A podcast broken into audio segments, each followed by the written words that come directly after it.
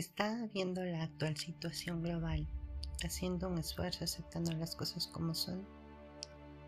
Conlleva entenderlas y verlas con todos sus matices.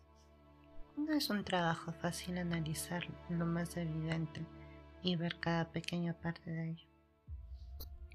Entiendo que las cosas no son la suma de sus partes, pero no por eso hay que obviar cada minúsculo detalle.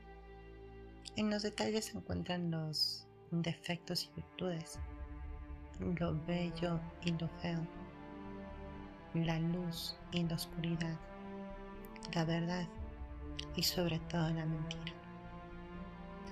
En mi deseo insaciable de conocerme a profundidad, de alumbrar hasta el rincón más olvidado de mi ser, me esforcé mucho por eso. Toma su tiempo, su esfuerzo y requiere amor absoluto. El mejor lugar para empezar es observar.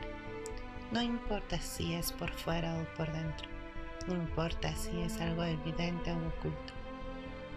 La gracia está en indagar, en cuestionar todo sin excepción.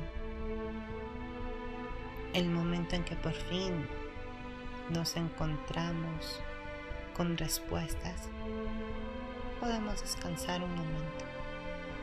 Ese descanso puede ser una trampa y la antesala al conformismo.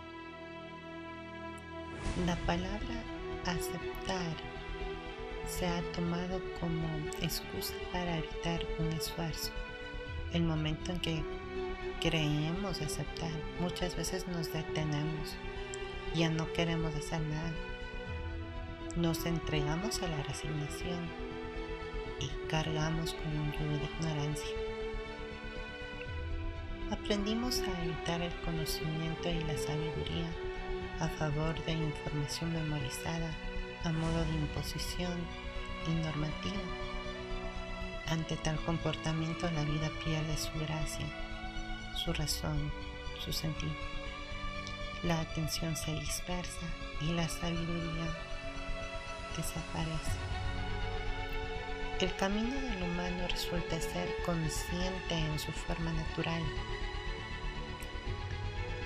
de avance constante, crecimiento y coherencia. Y en cierto tramo de nuestro crecimiento viene el inconformismo, la frustración y la impotencia causada por las barreras cognitivas y la información a medias que no sacia nuestras dudas. Encontrarnos siempre en esta etapa como única opción, vemos que es conformarnos y agachar cabeza. En este preciso momento, la vida nos extiende la mano y nos muestra que no podemos vivir en este estado, sobre todo porque somos seres humanos y debemos continuar nutriendo nuestro ser. Aquí experimentamos el dolor ese momento de quiebre ante la aparente realidad y la percibida. Es el momento justo en que debemos decidir si interpretar lo que parece o lo que es. Cuando nos aferramos tercamente al dolor, damos nacimiento al sufrimiento.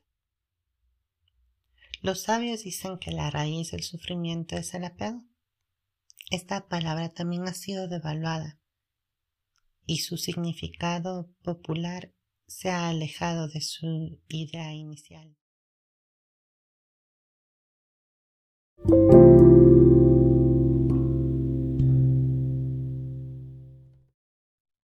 Al hablar del desapego, la mayoría lo practican como si fuese indiferencia o rechazo.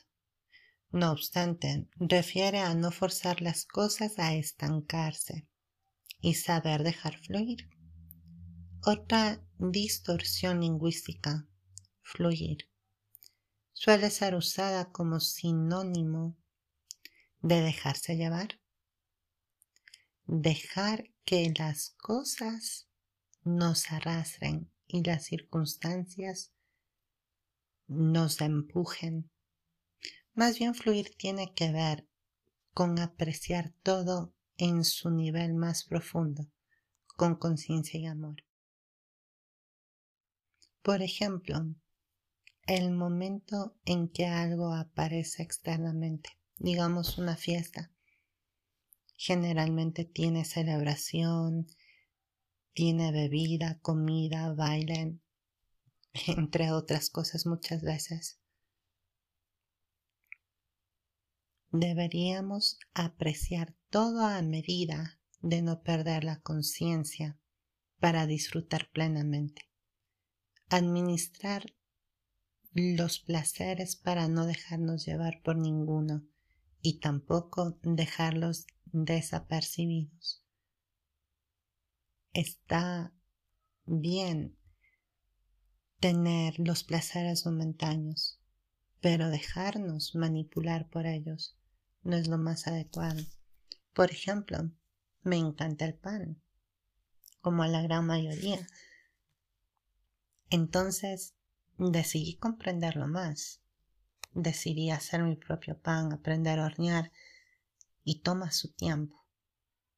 Pero disfruto el tiempo en que estoy creando ese pan en el momento que estoy haciendo la masa, que a veces puede ser de un día al otro, dejarla fermentar un poco.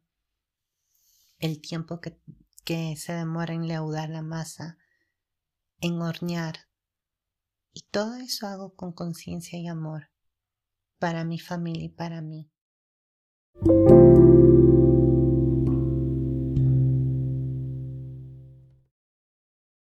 Todo eso me llevó décadas de observar, hacerme una idea, experimentar, entender y aplicar exactamente el mismo proceso científico que se supone deberíamos usar.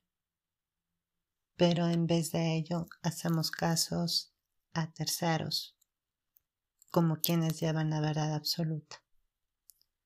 Una vez visto afuera es indispensable ver al interior.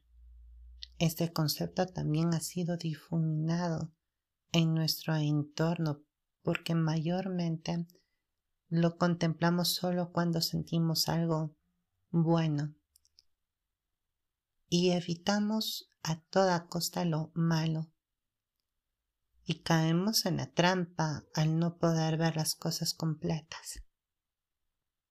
Repito, somos seres humanos.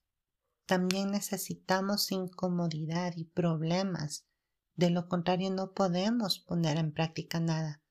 Tampoco podemos ver las partes buenas de nosotros que pasan desapercibidas por el aparente bienestar.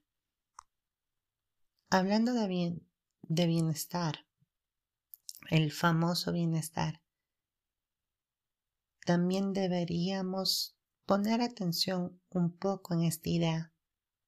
Como muchas palabras en español podemos evaluar su significado porque suenan como otras. En este caso es una palabra compuesta. Dos, Bien y estar. Dicen mucho, ¿verdad? Eso pensé cuando me cuestioné su significado hace unos años atrás y descubrí que no puedo estar bien si no estoy. Desarrollé todo un método y procuré aplicarlo hasta que descubrí que era incompatible completamente con todo lo socialmente aceptado, no por concilio común, sino por imposición. Esto me ha generado un impedimento al conectar con el resto que está más cómodo en su forma de vida y su estilo de ser dedicado a la supervivencia dentro del modelo en el que vivimos. Ante toda limitante, la idea de trascender es la única solución real y mi actitud más relevante. Ahora, si es la solución más coherente, ¿por qué no se aplica? Todos quieren aplicar esta noción, pero en el contexto equivocado. Se quiere un cambio siguiendo las maneras que sustentan el problema. Tratamos de arreglar las cosas manteniendo las mismas actitudes que lo echaron a perder desde un inicio. Buscamos responsabilizar a otros esperando la solución, cuando los únicos responsables somos nosotros. Volvemos a limitarnos, a encerrarnos solos en esta caja, a ponernos grilletes y pesas que no tienen sentido cargar con. Aquí hablamos de algo que me gusta llamar responsabilidad real, que no es más ni menos que buscar esa felicidad independiente de todo con la cual vivimos y la que traemos desde el nacimiento al mundo. Y la olvidamos conforme crecemos en este entorno que nos adoctrina. Ahí se levanta mi labor y mi expresión de amor fundamental. Compartir, aportar y acompañar a toda persona que busca soluciones, que busca felicidad, que se busca.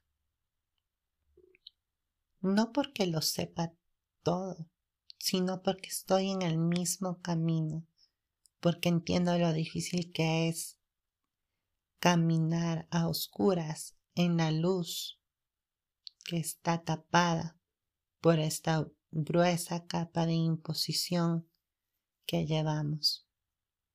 El dolor es pasajero, el sufrimiento es opcional, dijo otro sabio. Ama como nadie, cuestiona todo y vive plenamente sin miedos.